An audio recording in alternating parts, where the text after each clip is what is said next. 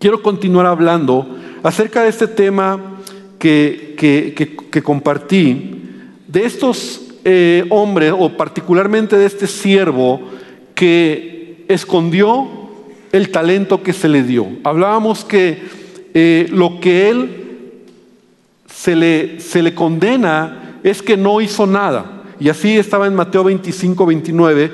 El amo al final dice, a los que usan bien lo que se les da, se les dará aún más y tendrán abundancia. Pero a los que no hacen nada, y esa era la palabra que tomé, ¿verdad? Los que no hacen nada, dice, se, se les quitará aún lo poco que tienen. Entonces la premisa era esta aunque no lo notemos, cada año o cada cierto tiempo en nuestra vida, lo que Dios nos ha dado aumenta o disminuye. Es decir, ¿estás en una mejor condición o estás en una peor condición? Tú no puedes creer o no puedes pensar, y yo espero que esto despierte en nosotros esa realidad de que la vida sigue y no pasa nada. No, no, no. ¿verdad? Tampoco es de que quien no hace nada no pasa nada. No, en tu vida espiritual, en tu vida personal, los dones y talentos que Dios te ha dado se están multiplicando o te van a ser quitados por no trabajar, por no desarrollarlos en tu vida. Ahora, nadie en la vida termina en la ruina de la noche a la mañana.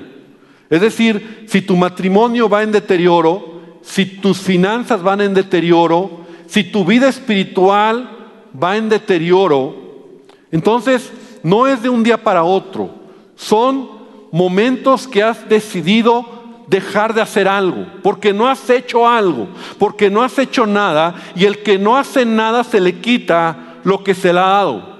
Entonces Dios te ha dado talentos, Dios nos ha dado talentos, y hablamos talento como tu familia, como tus hijos, tu trabajo, tus dones que tienes, ¿verdad? Tu vida espiritual, tu servicio en la iglesia, son talentos que Él te ha dado y cuando tú los trabajas, entonces van aumentando, van a más. Entonces Dios te puede confiar más. Pero cuando tú no haces nada con lo que Dios te ha dado y lo vas descuidando, entonces tú vienes poco a poco a ruina. De tal manera que este hombre, el que entrega o devuelve un talento, no vamos a hablar hoy del que recibió cinco y el que recibió, el que recibió cinco talentos y el que recibió dos talentos, ¿verdad? Sino del que recibió un talento, porque el que recibió cinco y dos, ellos lo multiplicaron. Ellos trabajaron y dieron buenas cuentas. Vamos a aprender hoy del que no hizo nada. Repite conmigo, el que no hizo nada. Vamos a aprender hoy del que no hizo nada, cuáles fueron las razones por las cuales él no hizo nada. Solamente ocultó, solamente enterró, la palabra es así dice Mateo, enterró el talento que le fue dado. Y aquí quiero empezar con esa palabra. Porque cuando entierras algo, es porque aquello no le das valor, ha muerto en tu vida. Incluso pueden ser sueños en nuestra vida, planes, cosas que has enterrado, cosas que a lo mejor este año es necesario desenterrarlos, porque Él lo enterró y si lo enterró lo olvidó. Y ahí lo dejó. No nos dice la escritura cuánto tiempo tardó el amo en regresar, pero estoy seguro que no fueron semanas, tal vez fueron años. Y lo que él enterró lo dejó olvidado. Lo que se entierra en la vida, esas cosas que a veces tú dices, ya mejor no lucho, ya mejor ahí muere. Esos sueños que has dejado, que has enterrado, a veces creemos que ahí se van a quedar, pero Dios va a decir un día, yo te lo di. ¿Qué hiciste con ese talento? Entonces, en la Biblia, en la Escritura, encontramos tres razones, o encuentro tres razones por las cuales este hombre no hizo nada al talento que se le dio. Y quiero desarrollar hoy estas tres razones. Lo primero es porque desobedeció las instrucciones que se le dieron. Es decir, las instrucciones que se le dieron, y yo, mira, la Biblia no dice específicamente lo que el amo les dijo, él solamente dice que les entregó a unos cinco, a otros dos y a otro un talento, y se fue.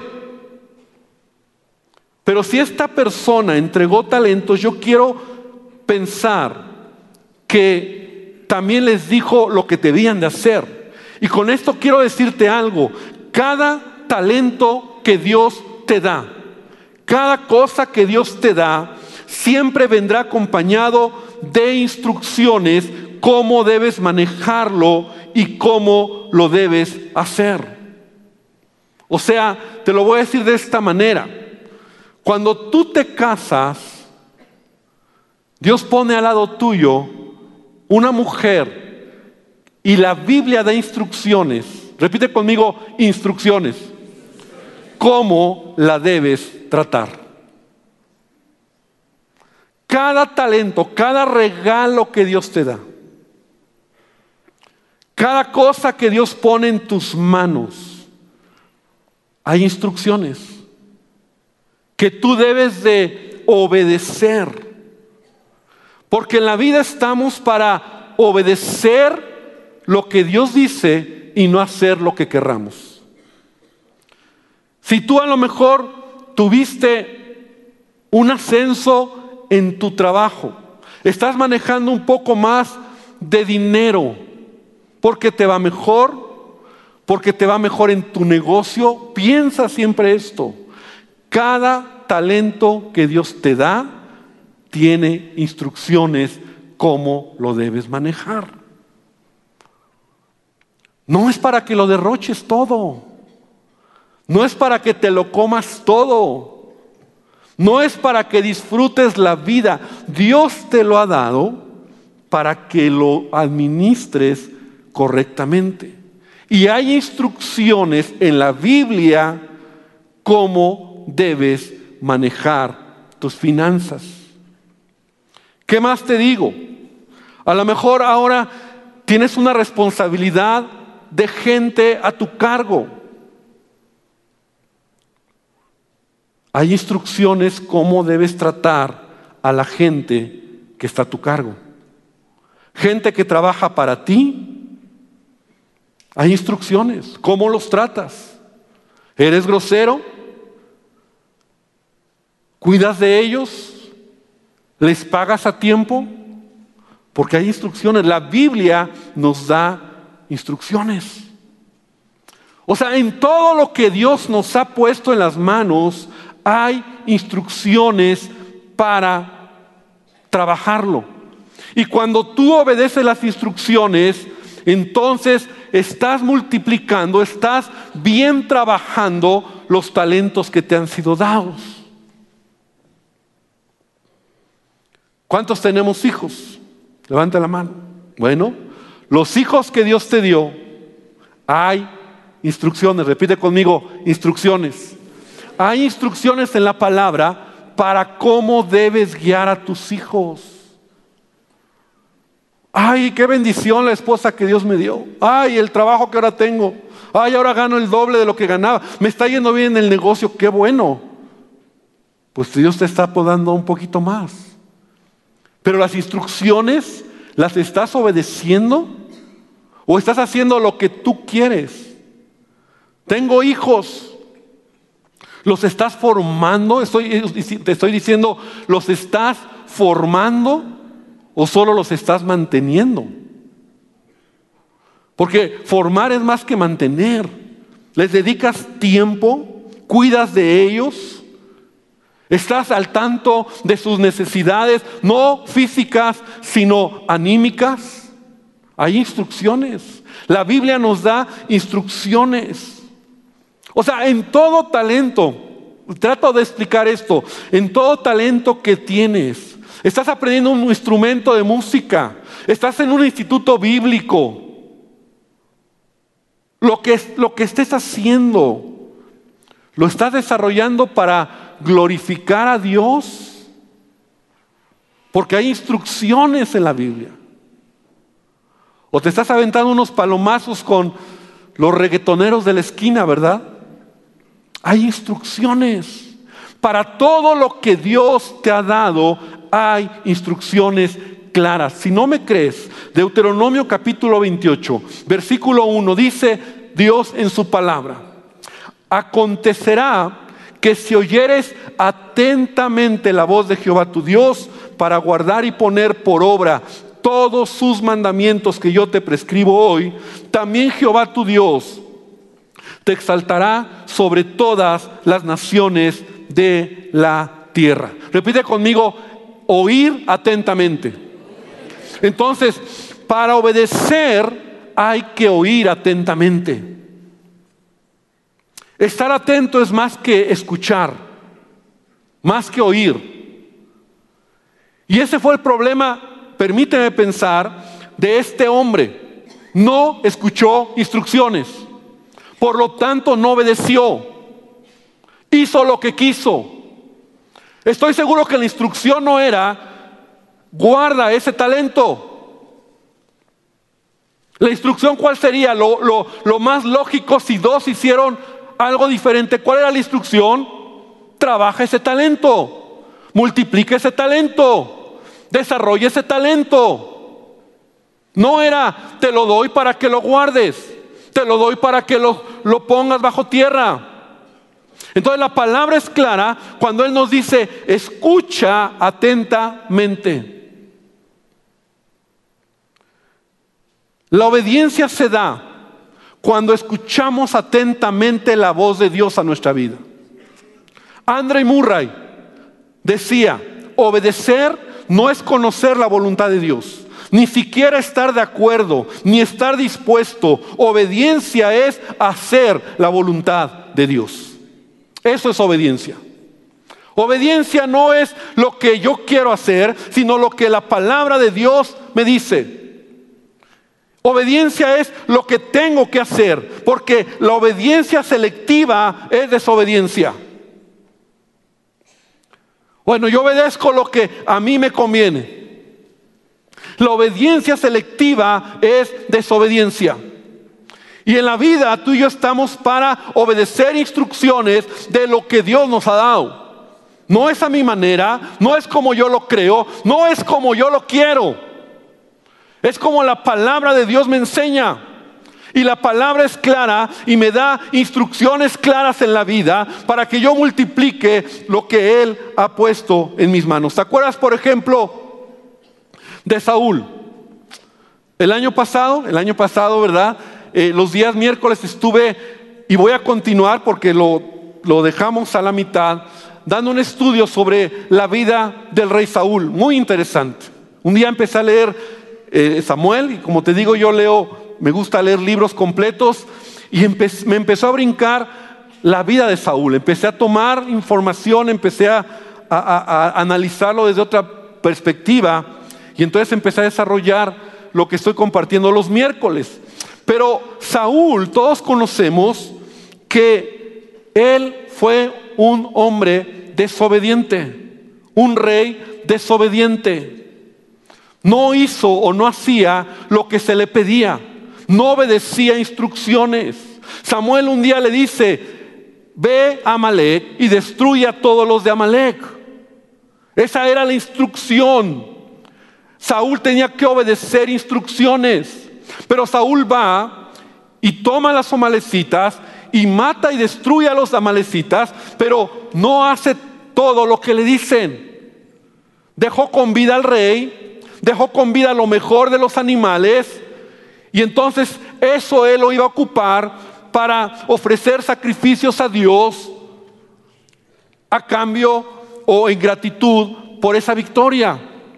Cuando llega Samuel, le dice, Saúl, ¿cómo te fue? Y Saúl todavía dice, hice lo que me pediste. Pero Saúl no obedeció instrucciones. Y ese momento tan especial, esa desobediencia en la vida de Saúl le costó el reino. Porque la palabra de Dios vino sobre Samuel y le dijo, ya no serás rey sobre Israel. Se te ha quitado la oportunidad. Y Dios ha buscado otro hombre que tiene un corazón diferente. Entonces, desobediencia es cuando yo no hago lo que Él me dice. ¿Quieres multiplicar tus talentos? Obedece instrucciones, hazlo a la manera de Dios. Estudia, prepárate, investiga qué es lo que Dios dice en aquello que debo hacer. No es a mi manera. Porque cuando trato a mi esposa a mi manera, mi matrimonio se cae. Porque cuando manejo las finanzas a mi manera, puede ser que me vaya mal, me vaya bien, pero no tengo la bendición ni veo lo que Dios está haciendo en esa área de mi vida. Entonces, obedece instrucciones. En 1 Samuel 15, 22, esta escritura todos, muchos la conocemos, que es cuando Samuel le dice a Saúl, acerca de la obediencia. Se complace Jehová tanto en holocaustos y víctimas como en que se obedezca las palabras de Jehová. Porque la palabra de Dios está para obedecerse. Las instrucciones están claras.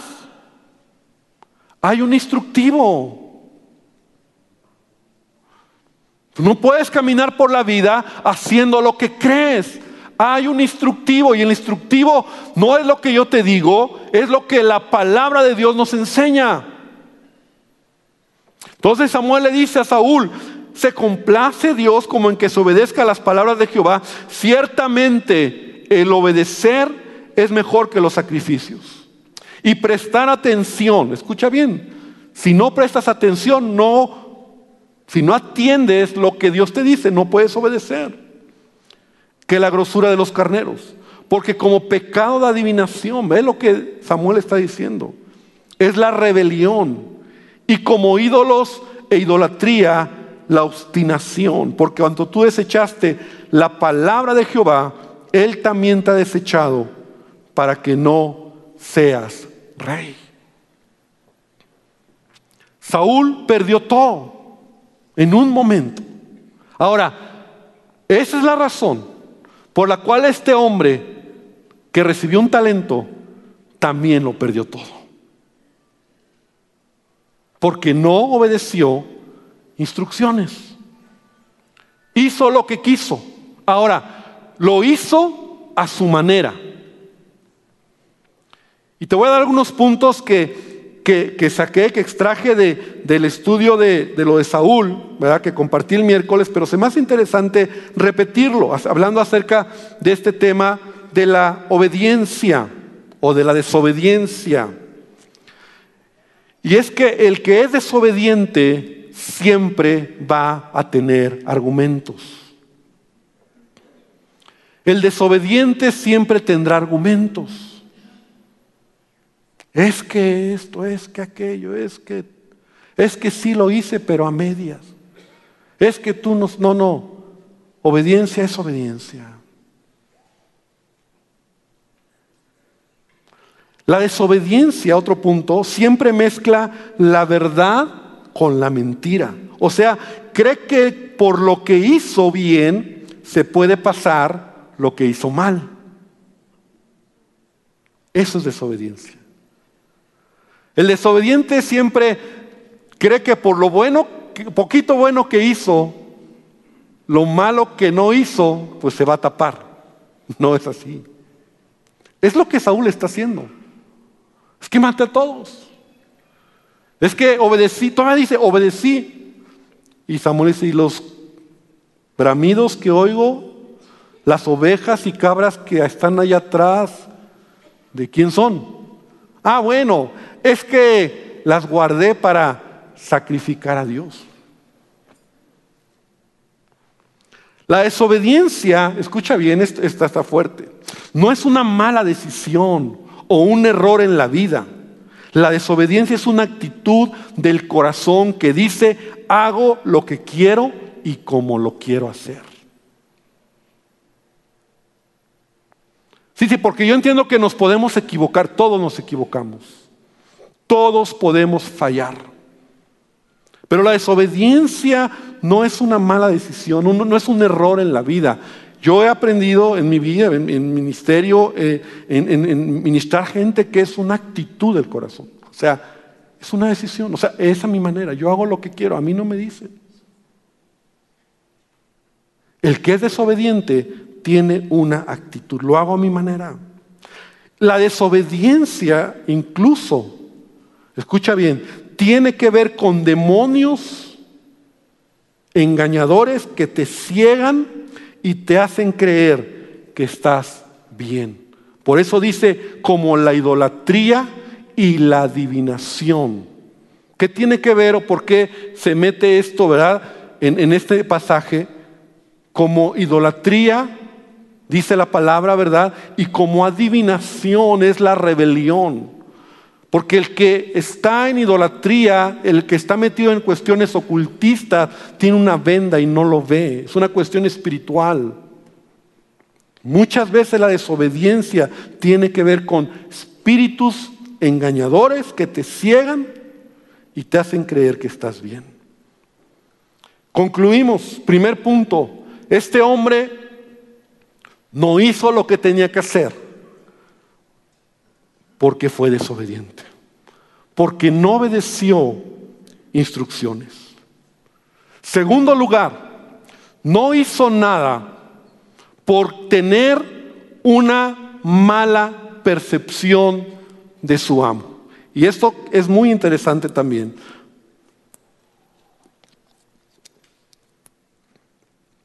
Por tener una mala percepción de su amo. Es decir, es muy interesante porque él, este hombre,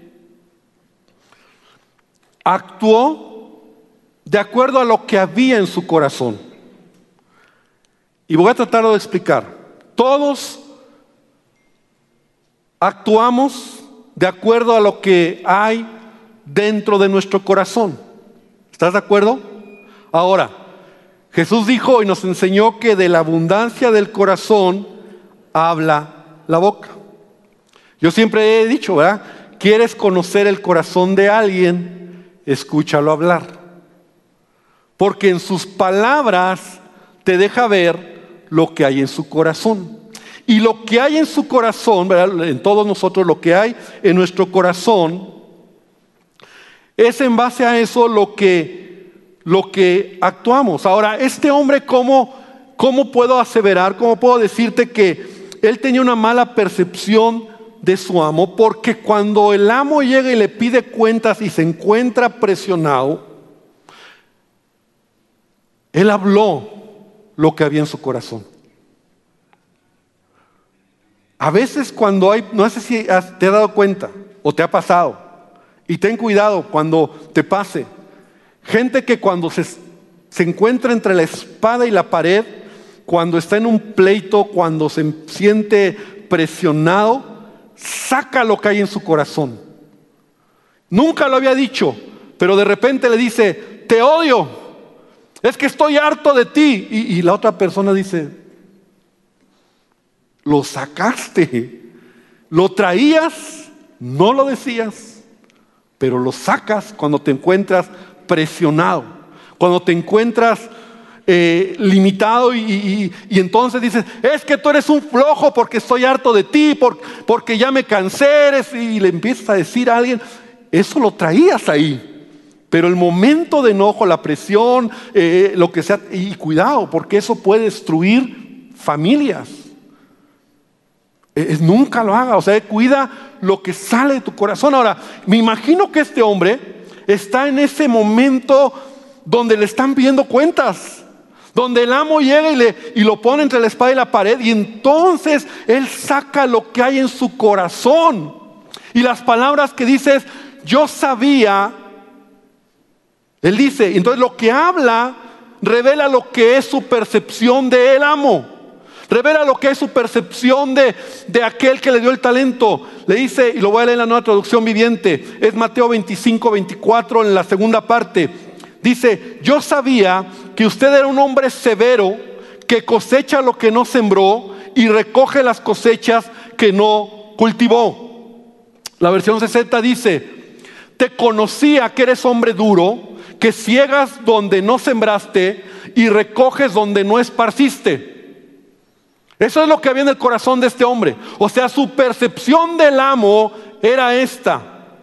Lo acusó de graves faltas y sugirió que este hombre, el amo, era un hombre duro, por no decir ladrón, pues lo acusaba de tomar lo que no era suyo. O sea, en otras palabras le dice, tú tomas de cualquier lado lo que quieres. O sea, tú siembras, tú recoges donde no sembraste. Es lo que le está diciendo. Tú recoges cosecha, tú eres un hombre duro, porque tú recoges cosecha de donde no sembraste. Y también tú recoges de donde no cultivaste. O sea, en otras palabras, le está diciendo, tú tienes todo el poder, tú puedes hacer lo que quieras, tú no necesitas de lo mío, porque puedes tomarlo de cualquier lado, porque tú tomas del que no, aunque no lo has sembrado, lo puedes tomar, porque todo es tuyo. Eso es lo que le está diciendo. No importa que no lo has sembrado, no importa que no lo has trabajado, no necesitas de lo mío, todo es tuyo y puedes tomar donde sea. Eso es lo que le está diciendo al amo. Ahora, si entendemos esta parábola, ¿verdad? Se está refiriendo a Dios. Te conocía que eres hombre duro.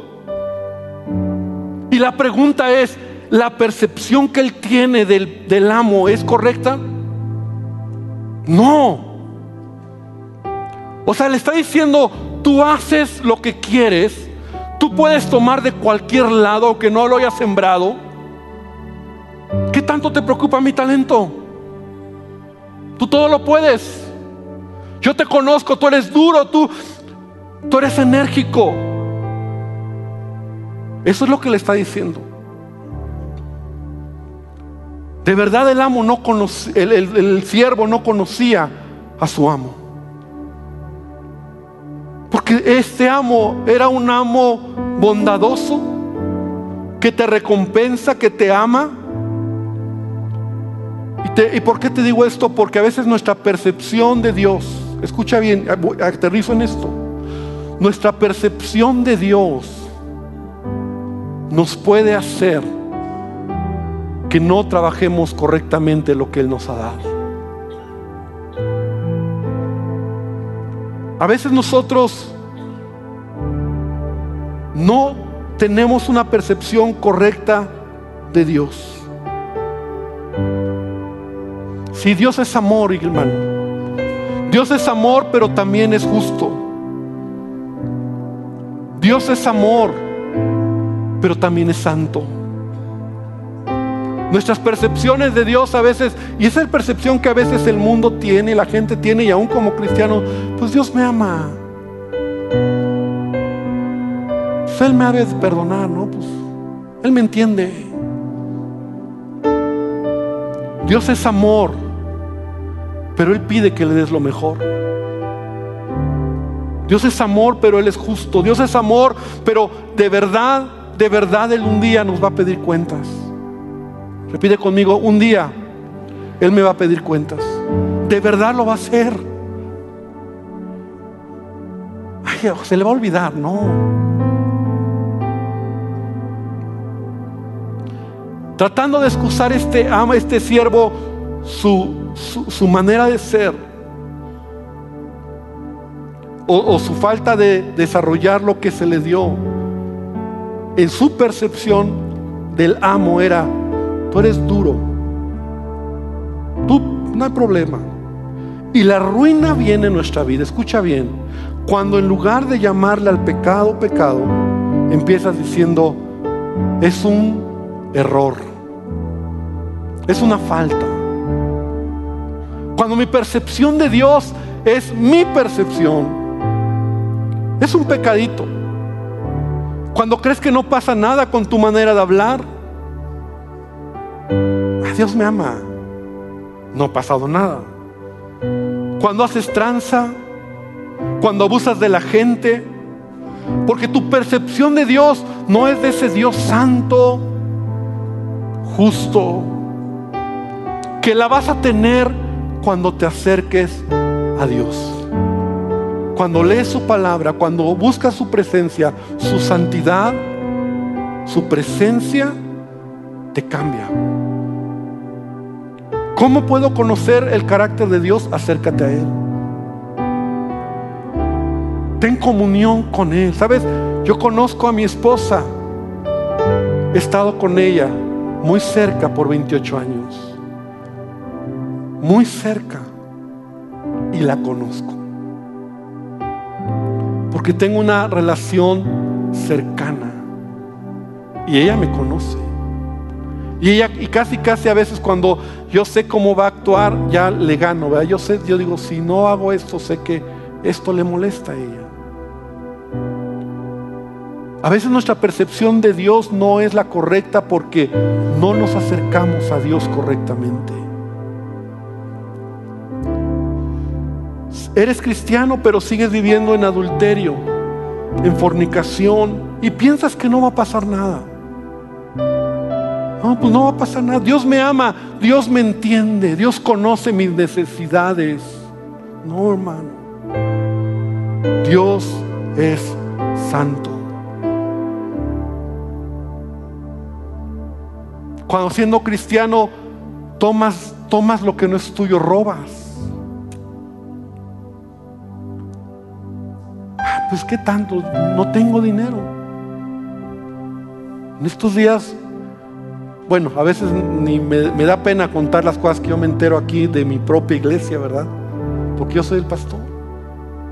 Pero en estos días que se han venido los devocionales, Cintia, la secretaria, me dijo, pastor, se vendieron tantos y se robaron un devocional. Así me dijo. Los hermanos que estaban vendiéndolo les robaron un devocional.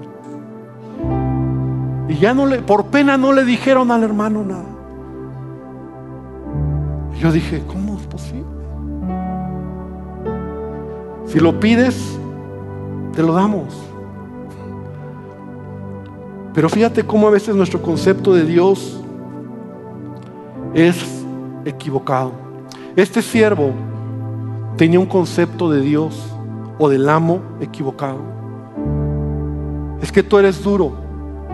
Es que tú recoges donde no sembraste cosechas donde no trabajaste. Y está sacando de su corazón su percepción del amo.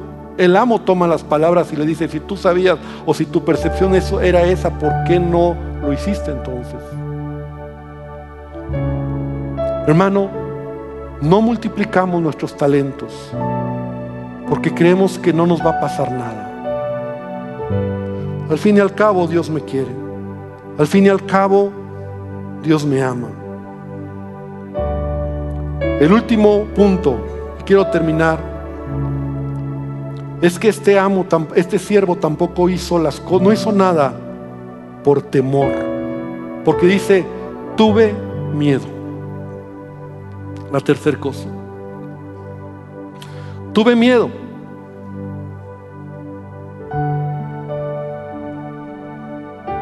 ¿Tenía miedo de qué? ¿De perder el dinero? De perder el talento que se le dio? El temor, escucha bien, es uno de los peores sentimientos que nos pueden paralizar, detener y frenar en nuestro propósito. Porque el temor muchas veces nos impide desarrollar lo que Él nos ha dado. De hecho, Satanás, ¿verdad? Nuestro adversario, trabaja para marcarnos a lo largo de nuestra vida con temores. Temores, complejos, traumas, para que los dones que Él nos ha dado no los desarrollemos por miedo. Por miedo. El que te habla y yo lo comparto en los cursos de sanidad, tenía muchos traumas, muchos complejos. Tenía temores, tenía complejos, complejos de, hablar al público frente a la gente, tenía muchos temores. Yo fui una joven, un adolescente con muchos complejos en mi vida. Y fueron pequeñas cosas, porque gracias a Dios no viví una vida que me, que, me marcó fuerte, pero las pequeñas cosas que Satanás usó me acomplejaban. Mi apariencia física me acomplejaba, mi color de piel me acomplejaba. Y los temores son las peores cosas que nos pueden destruir en nuestra vida miedo al que dirán, miedo a la gente, miedo a que se burlen de ti, miedo a equivocarte, miedo a que Dios te bendiga. Y eso es algo que se tiene que romper en el nombre de Jesús. Porque el temor está ahí. Tú quieres abrazar a tus hijos, pero tienes miedo porque nunca lo recibiste de tu padre te cuesta trabajo y tienes miedo a decirle a tu hijo, te amo.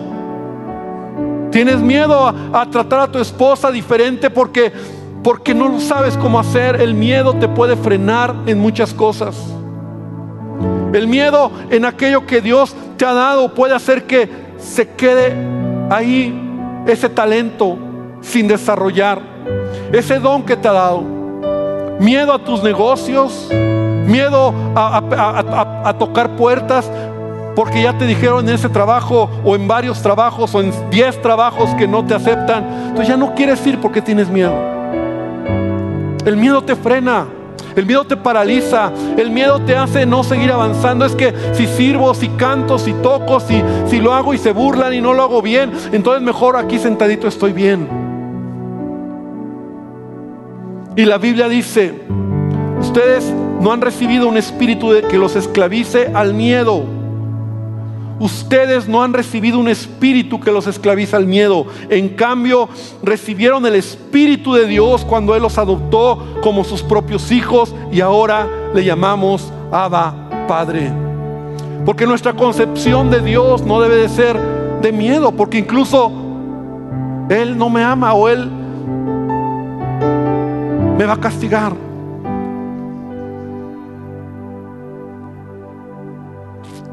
Quiero terminar aquí.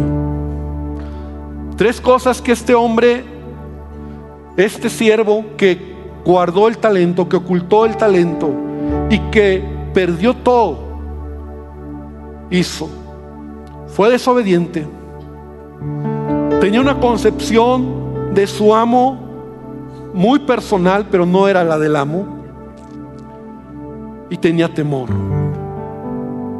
Y eso lo sé porque Él mismo lo dice.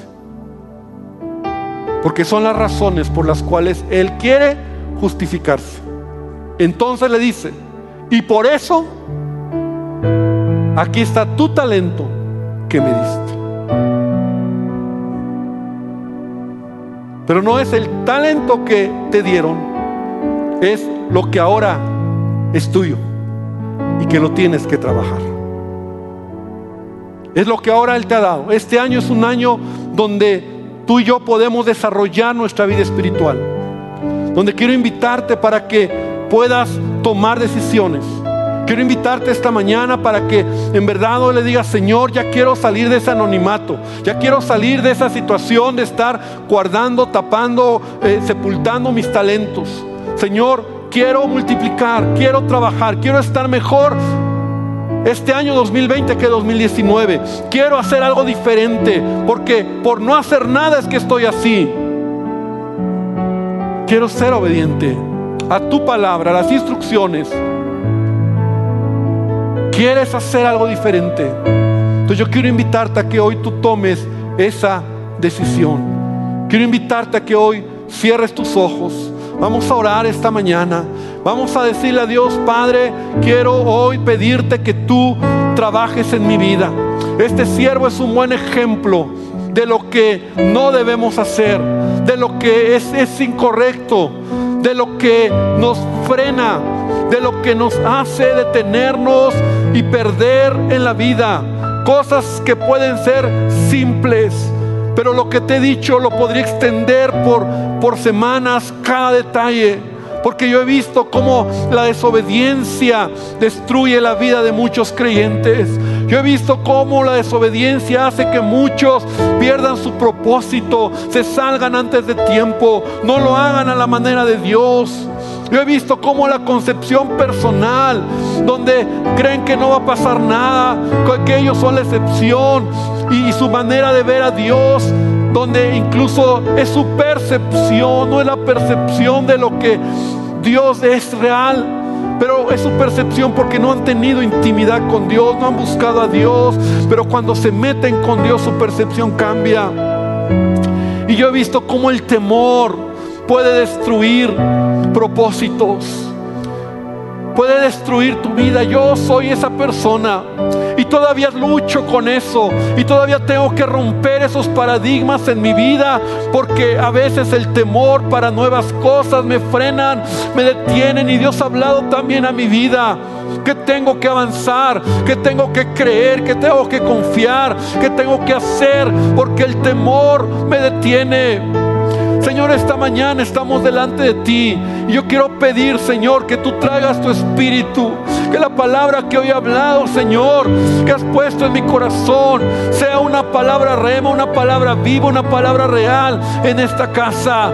Señor, que este año empecemos diciéndote, Padre, desentierro el talento que había guardado. Señor, saco el talento que había dejado oculto, tapado. Señor, esos sueños, Señor, esos planes Señor, esas metas, mi casa, mi familia, mis hijos, mi esposa, mi negocio, mi trabajo, mis finanzas. Señor, todo lo que tengo, todo lo que me has dado, no quiero tenerlo ahí nada más guardado. Padre, quiero que se multiplique y quiero hacerlo a tu manera. Y esta tarde, Señor, yo te pido que tú bendigas a tu iglesia y quiero invitarte a que hoy en esa decisión te pongas de pie. En esa decisión al ponerte de pie hoy le digas a Dios, Señor, aquí está mi vida. Levantes tus manos a Dios y le digas, Señor, aquí está mi vida. Señor, aquí está mi vida. Señor, ya basta de concebirte como un Dios que no va a pasar nada. Si estoy en pecado, le tengo que llamar al pecado pecado. Señor, tengo tengo que entender que el pecado me destruye, que el pecado me, me, me, me, limita. Tengo que renunciar a esas relaciones equivocadas, a esas cosas que estoy haciendo que no te honran. Señor, quiero caminar en santidad, porque tú eres santo, porque tú me amas, pero también eres justo. Porque tú, Señor, eres un Dios que pesa los corazones.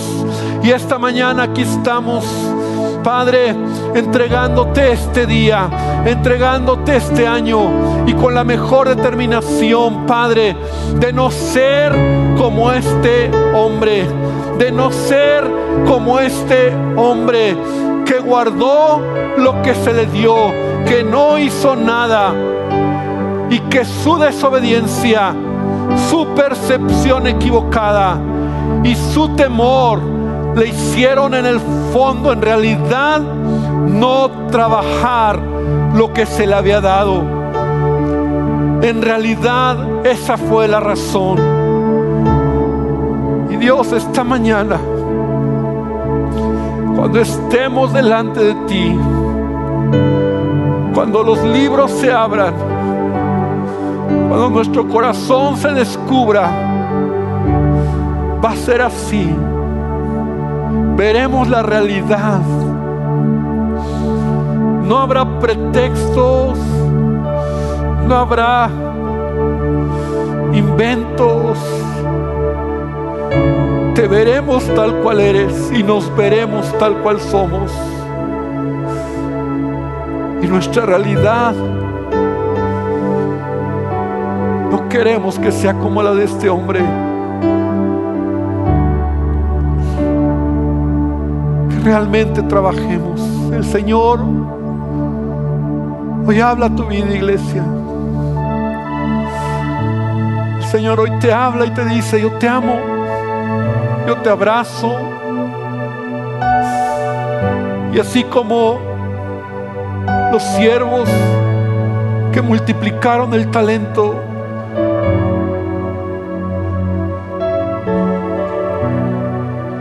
Solamente les recibí, les amé, les abracé. le recompensé. Y tal vez ellos se equivocaron muchas veces también. Tal vez fallaron muchas veces, se cayeron muchas veces. Pero siempre siguieron hacia adelante. Y eso es lo que valió al final de los días. Y hoy Dios te dice, iglesia, siga adelante, siga avanzando. Si has fallado, si te has caído, si reconoces que estás en alguno de estos rubros que has escuchado, dile a Dios que Él te perdone.